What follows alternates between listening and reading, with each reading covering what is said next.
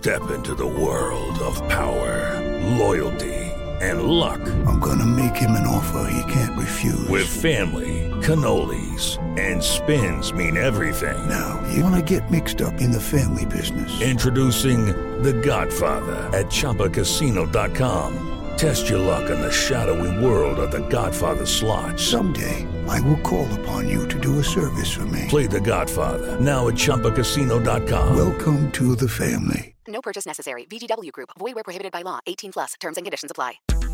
Na Jovem Pan, Economia em Foco.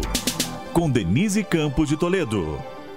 Começamos agora mais uma Economia em Foco, que você pode acompanhar também em vídeo nas plataformas da Jovem Pan News, no YouTube, no Facebook, pelo Twitter, no AM e também no Panflix, com o aplicativo da Pan. Você baixa e tem acesso a toda a nossa programação e também a conteúdos exclusivos. Hoje o Economia em Foco discute os desafios empresariais da pandemia. Novas cepas levaram os, os estados a adotarem medidas restritivas mais duras, há problemas em relação à atividade, incertezas em relação andamento da economia por outros fatores, não é? E nós vamos discutir esse tema uh, com representantes de várias áreas aí, da atividade econômica do país. Nós temos o contato com o Basílio Jafé, que é presidente do Secov, o chamado Sindicato da Habitação, Sindicato da Moradia, que cuida da área imobiliária e da construção, Renato da Fonseca, que é economista-chefe da CNI, a Confederação Nacional da Indústria, e o Alfredo Cotati Neto, que é presidente da Associação Comercial de São Paulo e da Federação das Associações comerciais do estado de São Paulo. Mas eu gostaria de, eh, primeiro, Alfredo Cotardi Neto, fizesse um balanço, né? Nós vemos aí, estamos vendo um setor de comércio muito ah, castigado pela questão das restrições de atividade, isso em quase todo o país, sendo que quando se fala em comércio temos também uma área de serviços que mesmo naquele momento de maior flexibilização continuou com sérias restrições em relação à, à utilização de toda a capacidade. Nós temos as academias, os restaurantes, bares, lanchonetes, enfim, nem tudo pôde voltar 100% quando houve aí um, um, ensaio de reabertura. Eu queria saber qual o balanço que se pode fazer hoje é, das dificuldades, de quanto que o setor tem se adaptado, o que se pode esperar no curto prazo. Denise, primeiramente vamos deixar sempre claro que a disposição de toda a área do comércio e dos serviços é de apoio às medidas que visam salvar vidas. Né? Ah, para tanto, quanto foi, foram definidas, nós uh, definimos os, os, protocolos sanitários para que houvesse cada vez menos a, a propagação do vírus através das nossas atividades. Entretanto, castigaram demais o comércio, castigaram demais os serviços, como você comentou, os restaurantes, bares, né? Eh, e não compreenderam que nós nos organizamos para poder dar um atendimento seguro aos nossos consumidores. Agora, como as restrições foram necessárias, nós nunca entendemos por que as atividades não essenciais estiveram tanto tempo paradas. Aí retomamos um pouco a partir do segundo semestre né, do ano passado. Voltamos a fechar e agora estão, estamos completamente paralisados. Não tem empresa, não tem micro, pequena e média empresa que aguenta. Não houve nenhuma ajuda governamental. Quando eu falo isso, é ajuda diretamente para as empresas. Houve sim o auxílio emergencial ao menos favorecidos, que foi muito importante mas ao comércio, ao serviço, não serão dado nenhuma contrapartida. E nós cumprimos religiosamente tudo que foi estabelecido. Fechamos, quando estivermos abertos, fizemos os protocolos, estamos perdendo cada vez mais empresas, o desemprego está total nos nossos setores e não temos contrapartida. É um balanço triste, Denise e que não sei se esse, uh, esses segmentos por todo o país vão conseguir sobreviver, porque agora já foi anunciado mas a extensão da fase emergencial aqui no estado de São Paulo. Realmente é um momento extremamente triste. É evidente que nós estamos uh, pesarosos pela morte de mais 300 mil brasileiros. Nós entendemos isto, mas é hora dos governos darem uma contrapartida e ajudar essas empresas que se sacrificaram. Principalmente, Denise, porque outras empresas, inclusive do nosso setor, ficaram abertas às tais atividades essenciais e que ganharam muito e que uh, não fecharam nem um dia e venderam muito mais do que vendiam antes da pandemia. É um desequilíbrio muito grande. O que nós da Associação Comercial pleiteamos é um equilíbrio e para que os governos possam olhar uma forma de poder ajudar essas empresas, muitas já fecharam e outras, se não tiver ajuda, vão fechar. É, a gente tem visto anúncio aí de programas, o governo federal fala do Pronamp, vai voltar a pagar auxílio emergencial, que eu lembro que até no ano passado foi muito relevante para a recuperação que o comércio teve, pelo menos durante algum período. Né, onde quando houve a maior flexibilização, mas essa questão do crédito pesou muito, não é, Fredo Cotaiti? Olha, é evidente que o, o, governo federal, não só com o auxílio emergencial, mas com o Pronamp, tem ajudado muito. Ah, ah, é, o, é, aquilo que eu falo, é um pouco de oxigênio, mas não é o suficiente. Né? Ah, o crédito é fundamental nesse momento.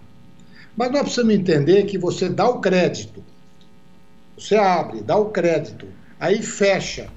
Você tem que pagar as parcelas do crédito. Não tem como Uh, uh, sem faturar, sem ter a renda, como é que você vai pagar o teu empréstimo que você tomou? Você não tomou para poder eh, comprar material, você, com, com, você tomou o crédito para pagar os teus funcionários para tentar manter o emprego, para tentar manter a sua empresa ainda funcionando. Então existe um descasamento total. Uh, eu tenho a impressão que para o simples nacional, que é uma, um item importante, é, porque nós temos uma quantidade muito grande de empresas que trabalham no Simples Nacional.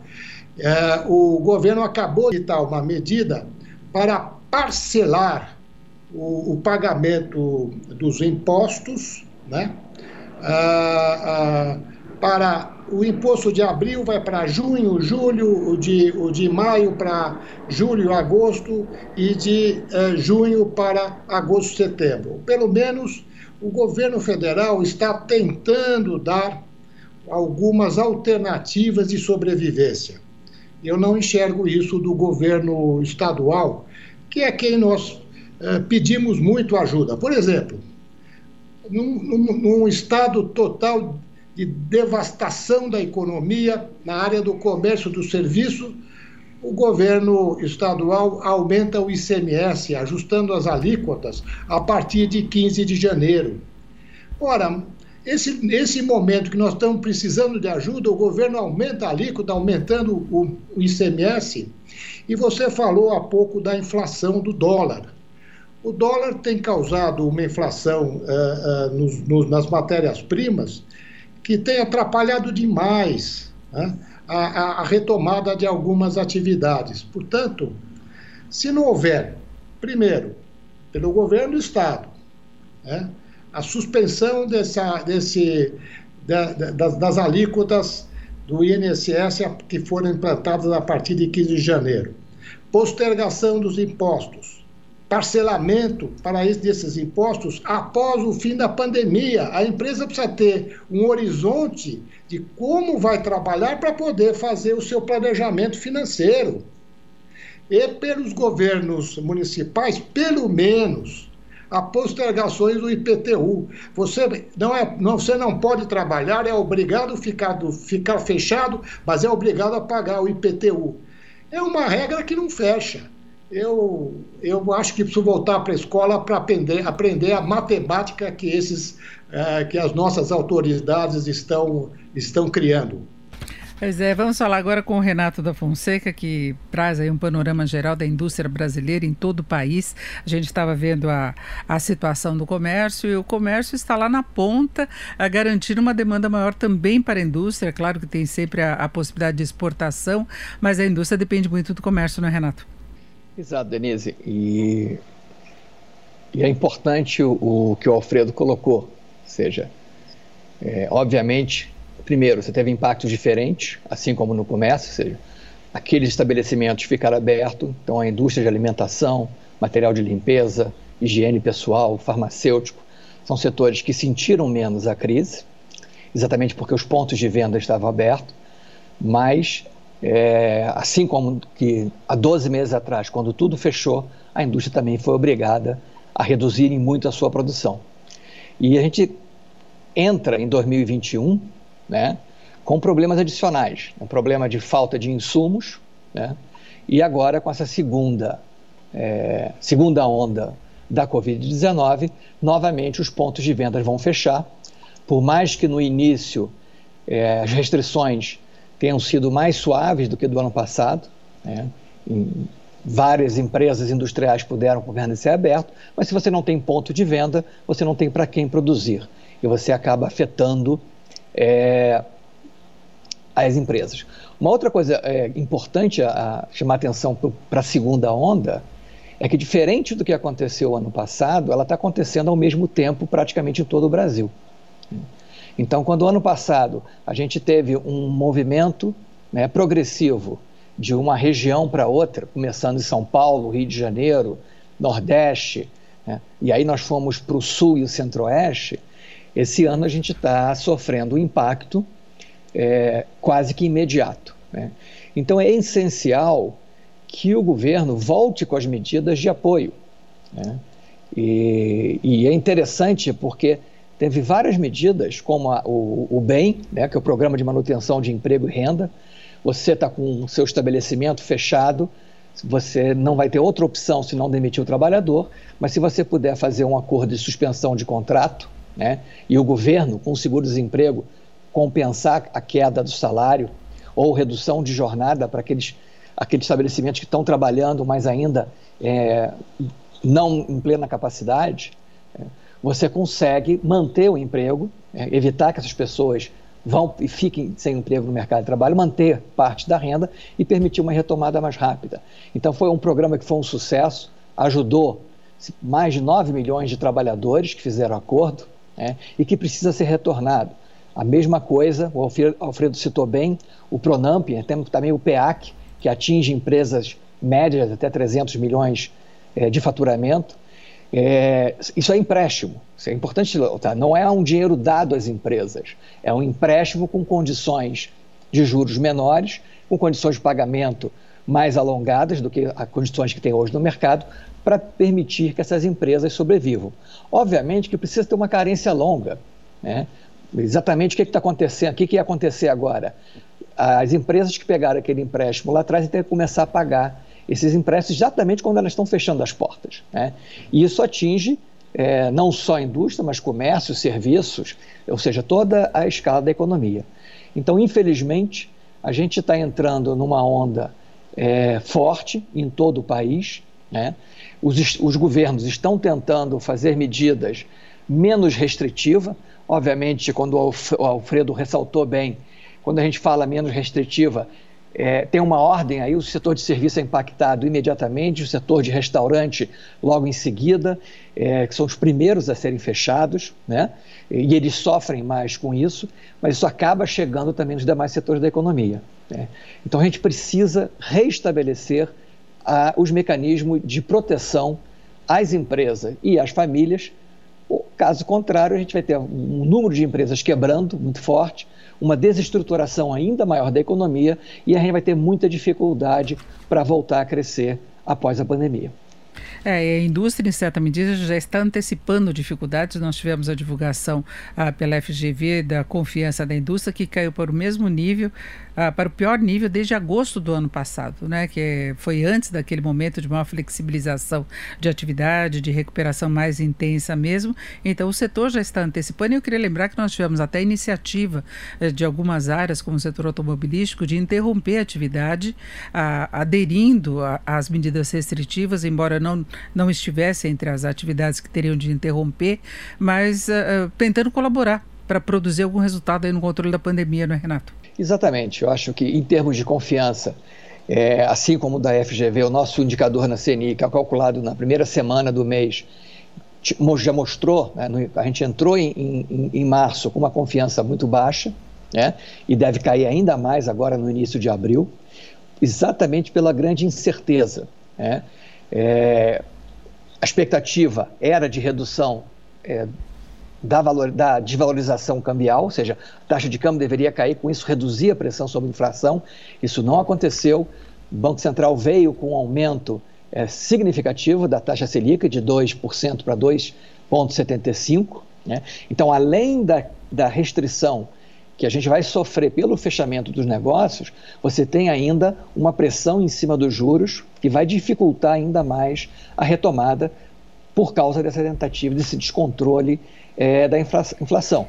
Interessante que é um descontrole da inflação, mas quando você olha os agentes, é, se você olha a inflação de insumos, é, em, em, alguns indicadores chegaram a 30%, 20%. A inflação ao consumidor ali perto de 5%, um pouco abaixo. Ou seja, há uma compressão das margens né, da indústria e do comércio, certamente. O Alfredo pode confirmar isso para a gente, mas eu acredito também que eles estão com essa dificuldade de repassar os aumentos de custo. Né?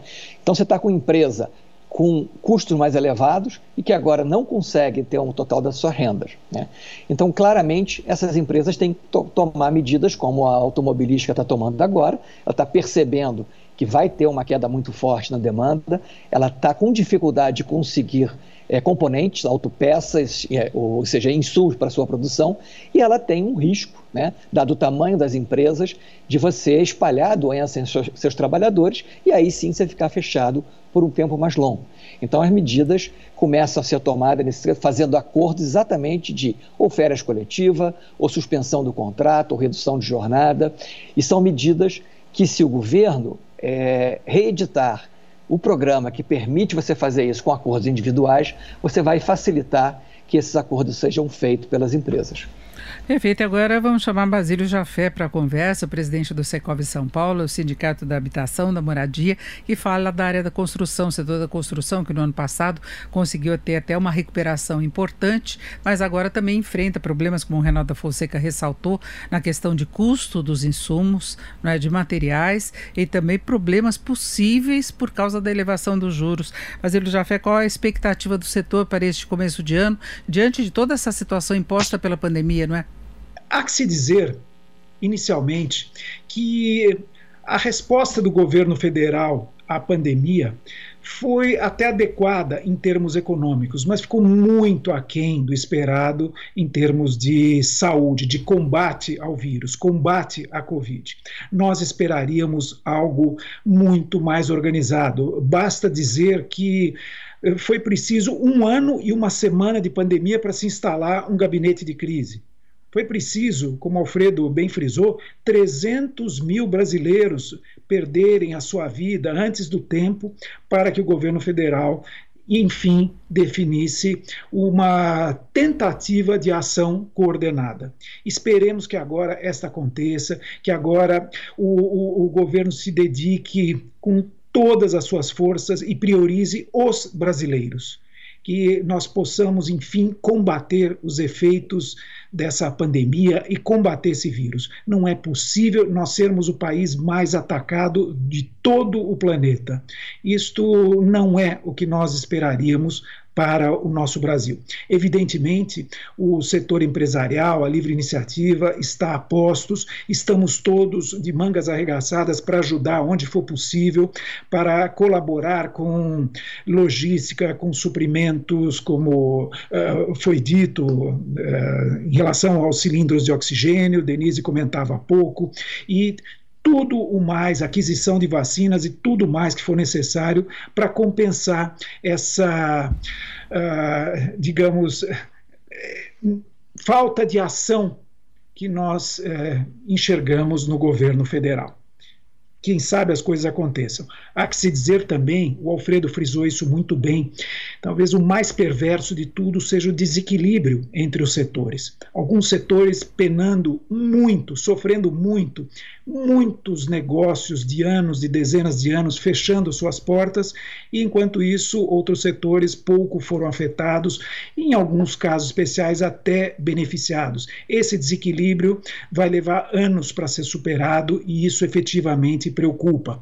O governo estadual, o, os governos estaduais, os governos municipais, talvez tenham mais dificuldade em comparecer com ajudas financeiras, eh, visto que eles eh, tem limites de endividamento eh, muito maiores do que o governo federal, que, apesar do teto de gastos, conseguiu alguma legislação que permita esse tão necessário auxílio, inclusive essa nova rodada de auxílio. Isto ainda não acontece, não acontece nos demais governos. Então, imagina-se que todos andem no fio da navalha, todos tentando fazer o melhor, acertando e errando, mas compete a nós, Alfredo e Renato colocaram muito bem, compete a nós apontar a esses governos onde estão as prioridades, onde estão os pontos mais críticos e tudo aquilo que está faltando.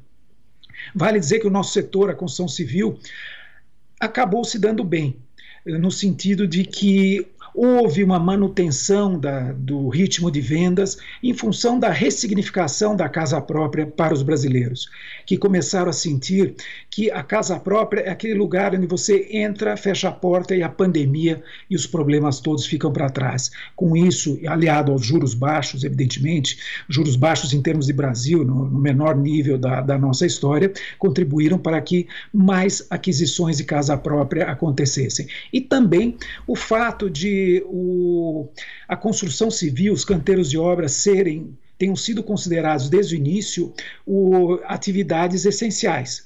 Com isso, nós pudemos manter o emprego de 650 mil chefes de família apenas no estado de São Paulo. Com isso, foi possível 650 mil famílias e todas as suas comunidades aprenderem as medidas de, de higiene, de sanitização, de distanciamento social, de utilização de máscaras, e com um sucesso muito grande.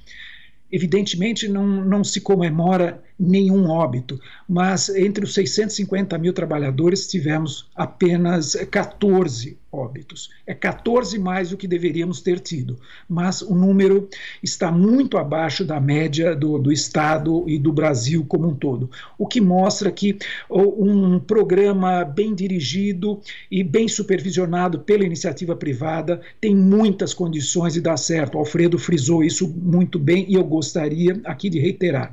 O que não é aceitável é que ainda existam festas e baladas. Eh, que, que, são, obviamente, acontecem à margem da lei, que têm sido coibidas, mas não é possível que parte de nós brasileiros ainda pense nisso acima de qualquer coisa. O New England Journal of Medicine publicou um, estudo enorme na semana passada, dizendo que lockdown tem sua eficiência, mas que o mais eficiente e algo que vale muito mais do que lockdown para combater a pandemia é a atitude do povo.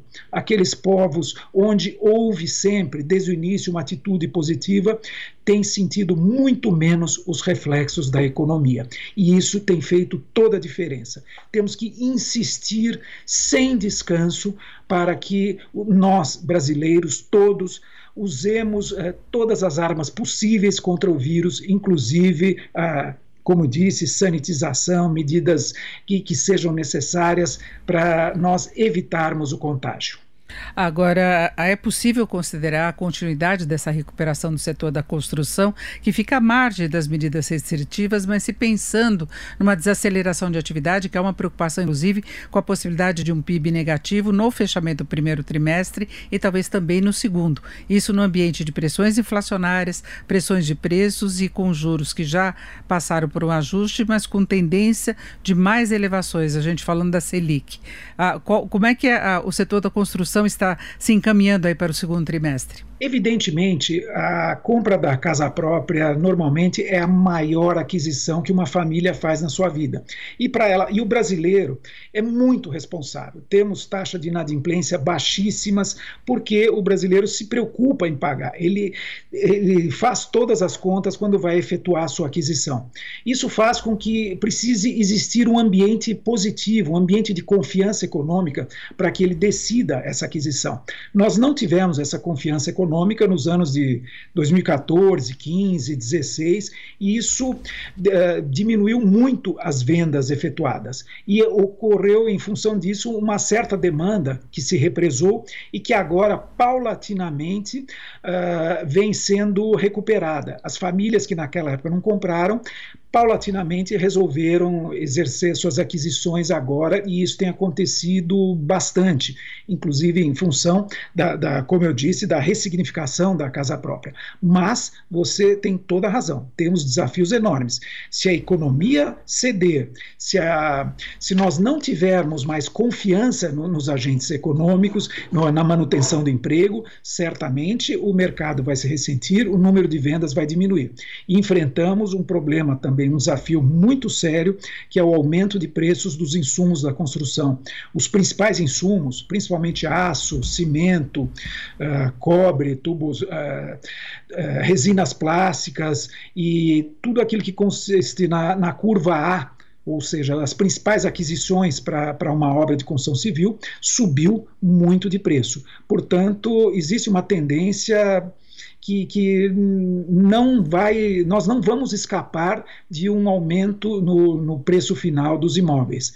Portanto, isso acaba, obviamente, prejudicando o mercado. Então, é uma equação difícil, mas que estamos, de novo, de braços arregaçados para superar, vencer e trabalhar de mãos dadas com o governo em todas as suas instâncias para tentar resolver da melhor forma possível, com o menor dano possível à economia e à saúde dos brasileiros. Bom, Economia em Foco hoje discute os desafios empresariais da pandemia. Nós estamos aí com representantes de três setores, três ramos de atividade. Basílio Jafé, que é presidente do Secov, Sindicato da Habitação, Renato da Fonseca, economista-chefe da CNI, da Confederação Nacional da Indústria, Alfredo Cotai de Neto, que é presidente da Associação Comercial de São Paulo e também da Federação das Associações Comerciais do Estado de São Paulo. Eu volto com o Alfredo Cotai falando dessa situação que nós estamos vendo. É, há uma preocupação muito grande com as restrições relacionadas à, à pandemia, a demora na vacinação para que o país consiga ter maior segurança no controle da pandemia. Agora vivemos problemas econômicos aí de dia a dia, não é? E antes se falava, o Renata Fonseca chamou muita atenção dessa questão de preços de insumos, de aumento de custos, do quanto que o empresário tem de represar para não perder ainda mais atividade e movimento, não é? Bom, Denise, Primeiro, uh, fazer aqui uma menção da importância da vacinação. Né? Eu acho que a atividade econômica só vai poder ser restabelecida depois que houver essa, essa vacinação em massa. E a velocidade é fundamental para que a gente consiga iniciar esse processo o mais rápido possível. E aí minimizar as perdas né, de todos aqueles que não estão conseguindo gerar renda. Né? Portanto, uh, uh, fica aqui uma, uma mensagem que agora eu acho que nós vamos uh, conseguir, quem sabe, acelerar a vacinação. Mas eu quero também deixar uma observação da competência do governador João Dória e a visão dele em desenvolver uma vacina, que é o Coronavac, né? E foi, na verdade, pioneiro nesse processo aqui no, aqui no Brasil. Fiquei também hoje conhecendo que o Butantan está desenvolvendo a sua própria vacina. Ouvimos agora também do nosso ministro uh, que o governo federal vai também começar. Isso são iniciativas excelentes. Tenho total o nosso apoio. Agora, o dia a dia, uh, Denise, é tem que ser enfrentado da forma como ele se apresenta as dificuldades estão aí. Foi comentado pelo Basílio, muito bem, por sinal, e pelo Renato, as questões da inflação. Nós temos, na verdade, uma inflação de custos. Uh, só para ter uma ideia, o, IPG, o IGPDI está atingindo quase 30% na sua taxa anual. Né? É totalmente é, é, é, desequilibrador do ponto de vista da formação de preços. O Basílio falou muito bem dos insumos da construção civil que estão subindo de forma astronômica. Né? Enquanto você tem contratos da área de construção, provavelmente corrigidos pelo Índice Nacional da Construção Civil, que beira aí próximo a 3, 4%, os insumos estão subindo quase 25 a 30%. E tem a área agrícola que está também subindo, né? Então, se não houver uma ação governamental para tentar fazer com que isso haja um, um reequilíbrio, Brasil vai ficar cada vez mais pobre. A inflação que vem através da desvalorização cambial afeta todos os insumos. E o que nós temos visto, Denise, é na verdade uma corrida por ativos. Basílio falou muito bem. Os ativos imobiliários estão sendo procurados porque é uma defesa contra a inflação. O Renato falou um pouco sobre a indústria automobilística, está vivendo um bom momento, porque é um ativo. Não tem carros para entregar, você vai comprar um carro, vai levar seis meses. Agora, vamos analisar o comércio de confecção, do vestuário. Né? Ele está completamente devastado. Né? E ainda assim, o, o governo do estado aumentou o ICMS que afeta a cadeia toda das, das confecções, inviabilizando né, a, a, preparação exata, exatamente dos, do, desse, desse, dos, uh, uh, do, do vestuário. E o que vai acontecer? Para a sobrevivência dessas pequenas empresas de confecção, ou elas fecham ou vão ter que mudar de estado. Nós estamos expulsando atividades e emprego do Estado de São Paulo. Então, tem que haver alguém que enxergue melhor para tentar fazer um rearranjo, porque assim que essa vacina estiver realmente ah, na sua velocidade adequada, nós temos que retomar a atividade econômica, mas vamos encontrar um campo extremamente difícil para poder reorganizar a atividade econômica aqui no Brasil.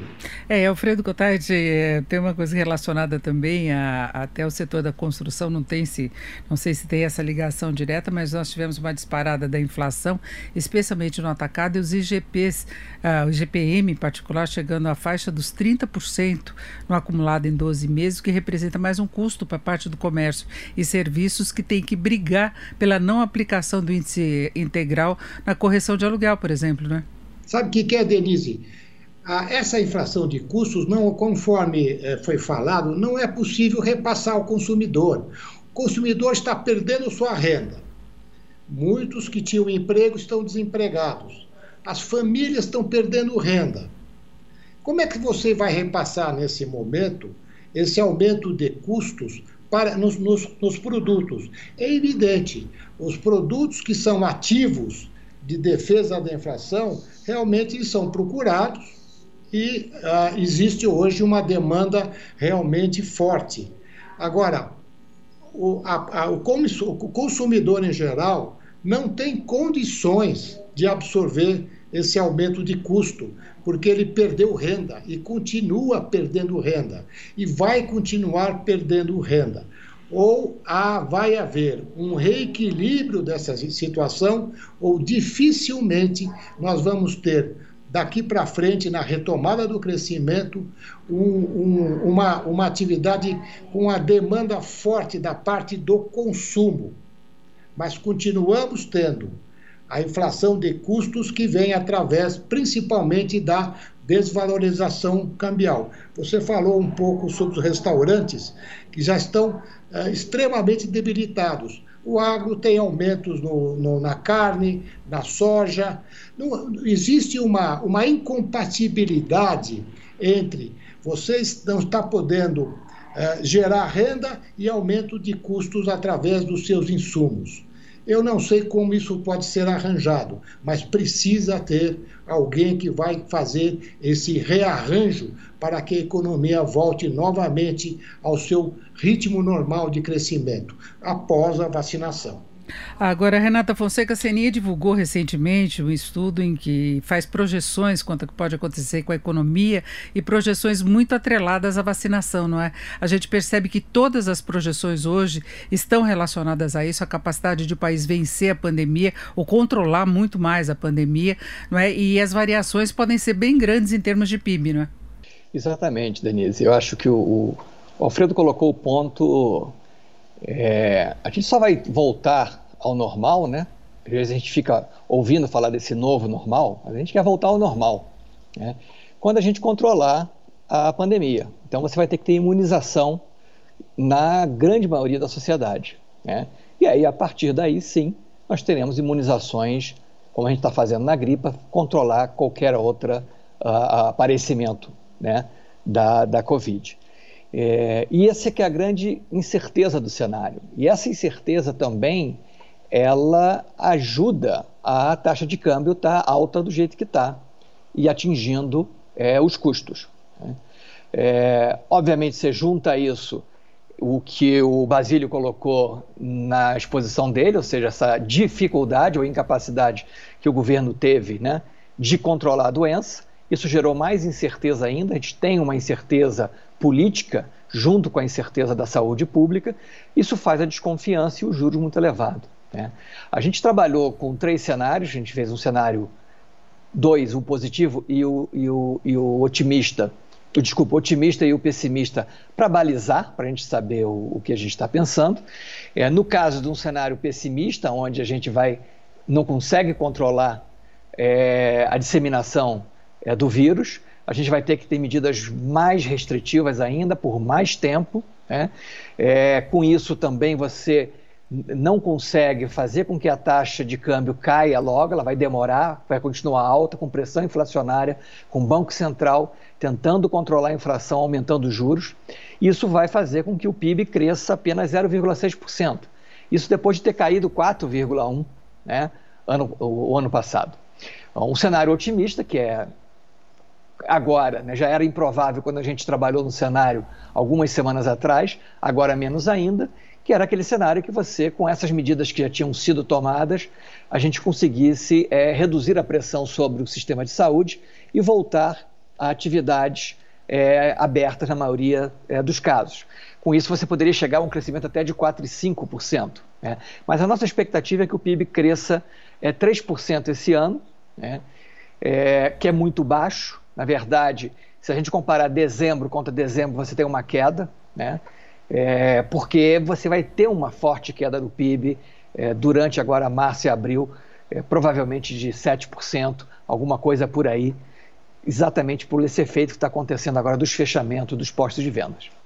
É, exatamente o mesmo período do ano passado, né? Que foi o fundo do poço que nós testamos, depois tivemos condição de retomada, uh, teve uma importância relevante todo o que foi anunciado pelo governo em termos de programas.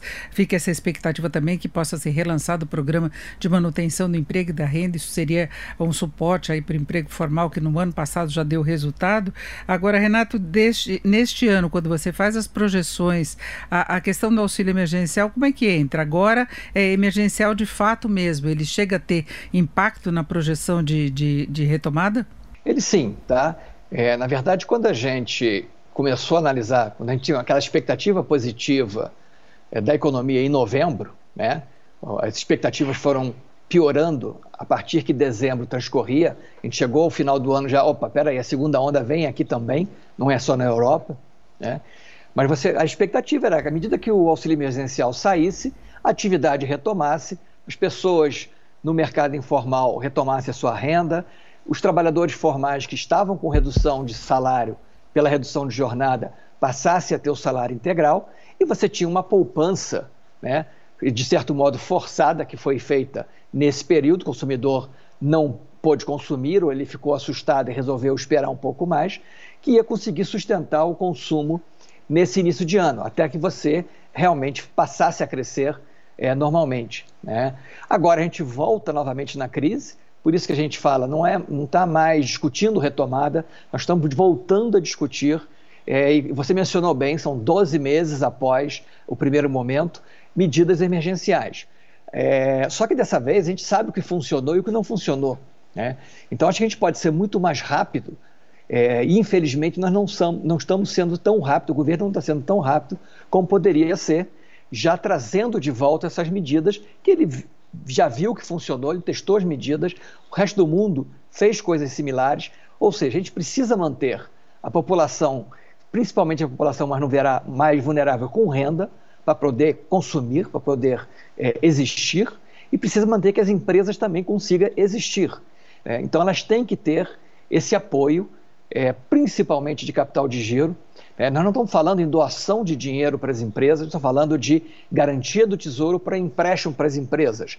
Agora, não adianta você emprestar e já cobrar a devolução nos próximos três, quatro meses. Não adianta você reduzir né, a, co a cobrança de tributos e já pedir é, a, o pagamento dos próximos três meses. As empresas não vão ter condição de fazer isso. Né?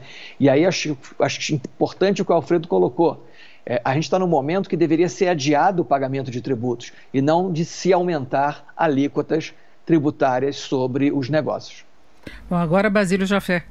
Denise, caros amigos, o, ouvimos algumas palavras esperançosas do novo ministro da Saúde. Parece que está havendo finalmente uma mudança de atitude no governo federal, como muito bem frisou o Alfredo.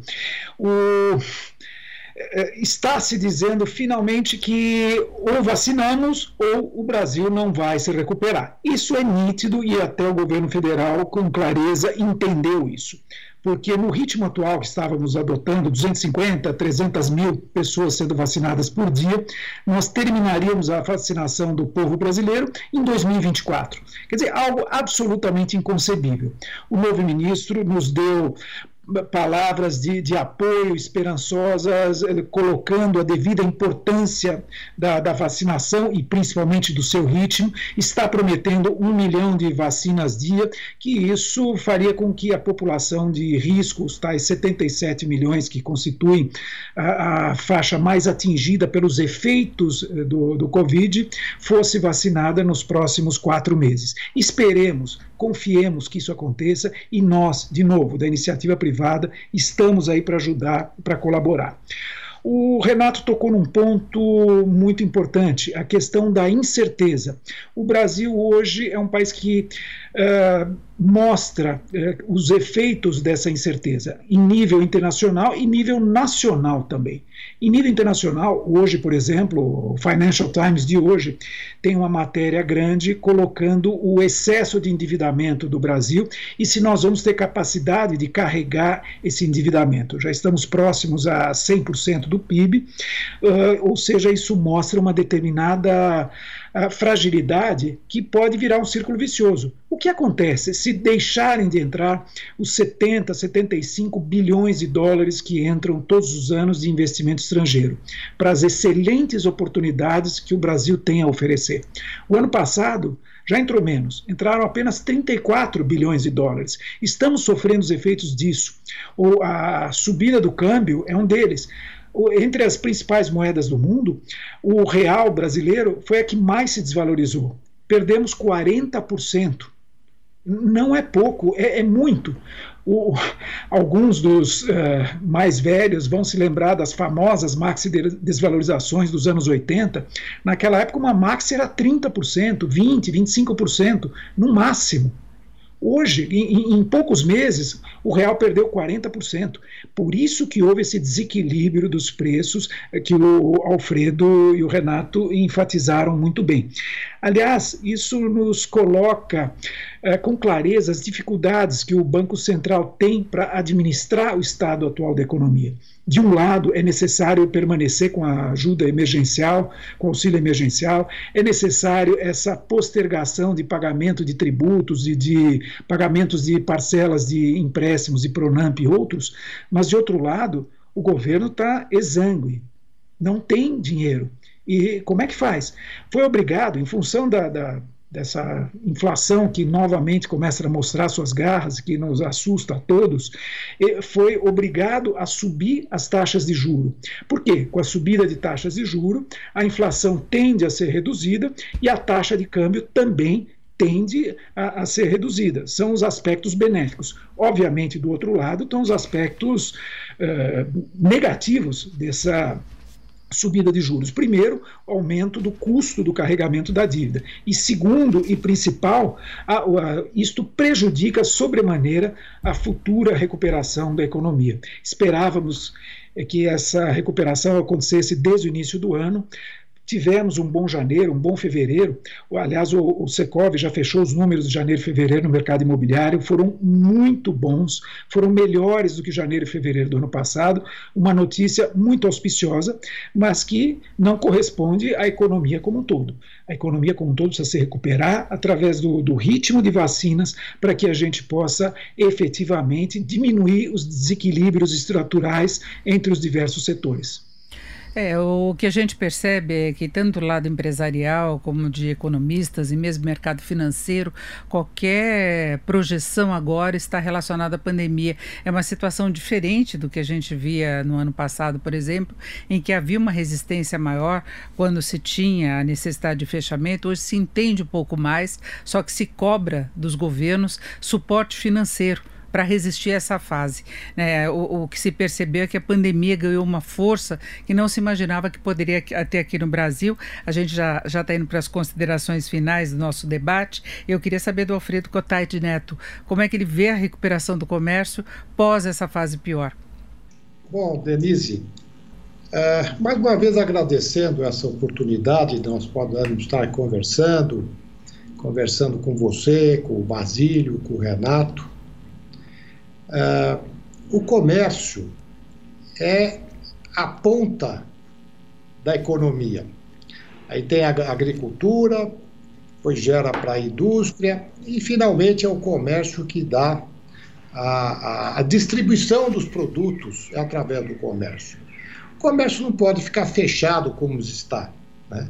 Nós estamos, conforme nós já falamos, perdendo empresas, uh, principalmente a, a micro e a pequena empresa, estão fechando. E como é que vai ser o comércio a partir do momento em que nós formos ter a retomada da economia após a vacinação? Como já foi dito, primeiro a incerteza. Nós estamos esperando que isso ocorra o mais rápido possível, porque a cada dia que isso passa, mais fragilidade vai ficar o comércio. O comércio não tem estrutura de capital para poder aguentar o que estão exigindo dele. Né? Ah, mais uma vez foi dito aí, muito bem explicado pelo Basílio e pelo Renato, as questões das, da, da, inflação que vai impactar diretamente no preço dos, dos, dos produtos. E mais uma vez, o, os consumidores estão perdendo renda e não vão conseguir né, a, a dar a, a, demanda adequada para o escoamento desses produtos. Portanto, eu sou sempre otimista, mas a situação atu, atual eu tenho algumas reservas. Eu espero realmente que haja uma contrapartida do governo conforme o Renato também já disse, que é necessário eles entenderem que, logicamente, o comércio precisa do crédito. Logicamente, o comércio precisa da, da suspensão dos impostos. Nós não vamos deixar de pagar, nós precisamos de prazo, nós precisamos ter ganhar fôlego o, o, o, empréstimo, quer seja do Pronamp ou outro linha de crédito que possa surgir, o governo do estado apresentou agora uma linha de, de, de crédito de até 100 milhões, é muito pouco, mas assim mesmo é alguma coisa. Essas linhas de crédito têm que ter um prazo de pagamento longo, uma carência longa, para que as empresas consigam voltar a poder ter a condição tá? de honrar os seus compromissos. E, mais uma vez, os impostos. Eles têm que ser postergados. Tenho certeza que ninguém vai deixar de cumprir a sua responsabilidade, mas ele tem que ter recursos para tanto. É mais uma coisa que a gente pede para que, que os impostos sejam postergados para quando as empresas tiverem condições de, de honrar os seus compromissos. Portanto, Denise, é um quadro dificílimo. O comércio é que pagou a conta, pode ter a certeza disso. E aí nós esperamos, pelo menos, que haja um olhar um pouco mais carinhoso para o comércio a partir desse, dessa retomada, é, principalmente dos, dos três níveis de governo. Fica aqui, então, de qualquer forma, a minha mensagem final de otimismo. Otimismo no Brasil, otimismo no brasileiro, que sabe se uh, uh, reconstruir, que sabe se readaptar e sabe olhar a, sempre em frente e, e, e construir, reconstruir a sua vida. Nós, na área do comércio, os comerciários, as pessoas que vivem da renda do comércio, vão, vão ter que se reconstruir, vão ter que se readaptar. Muitas empresas vão ter que se requalificar. Portanto, muito obrigado, viu, Denise, por ter esta oportunidade. Eu que agradeço a participação. Agora quero saber de Renato da Fonseca aí, como é que se trabalha com otimismo numa situação como o Brasil vive hoje? Eu acho que o, o, a gente precisa lembrar que quando ficou aquela discussão se a recuperação ia ser rápida ou não, né? E o comércio e a indústria se recuperaram rapidamente, os serviços não conseguiu essa recuperação total, mas isso só foi possível porque o país, né, com o governo federal e o Congresso Nacional, rapidamente é, instituíram medidas para proteger as famílias e as empresas. Tá? Então, se você tem uma crise onde você. É como se fosse uma brincadeira, né? aquela brincadeira, todo mundo parado, todo mundo para, e você diz, todo mundo começa, e você ainda tem a sua empresa, você tem capital, você tem os trabalhadores ligados na empresa, você consegue recomeçar rapidamente. Né? E a gente não pode errar agora. Né? A gente tem que fazer a mesma coisa. Para eu poder ter uma recuperação mais rápida, a gente não pode deixar a crise, que é uma crise por questões de segurança de saúde, virar uma crise econômica de fato. Ou seja, um grande número de desempregados, ainda maior do que a gente já tem hoje, e do que a gente tinha até antes de começar a pandemia, né? É, e um grande número de empresas quebradas. Com isso, a recuperação vai ser muito lenta. Você, você desestrutura, né? o problema de falta de insumos vai ficar maior, né?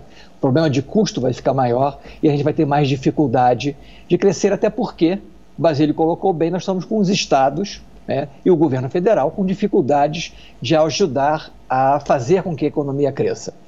Então, é, vai ser necessário, certamente, decretar novamente estado de calamidade, é, nós vamos ter que, nesse momento, como a gente fez o ano passado, gastar mais do que pode, o endividamento vai crescer, mas isso aconteceu no mundo todo, os investidores sabem disso.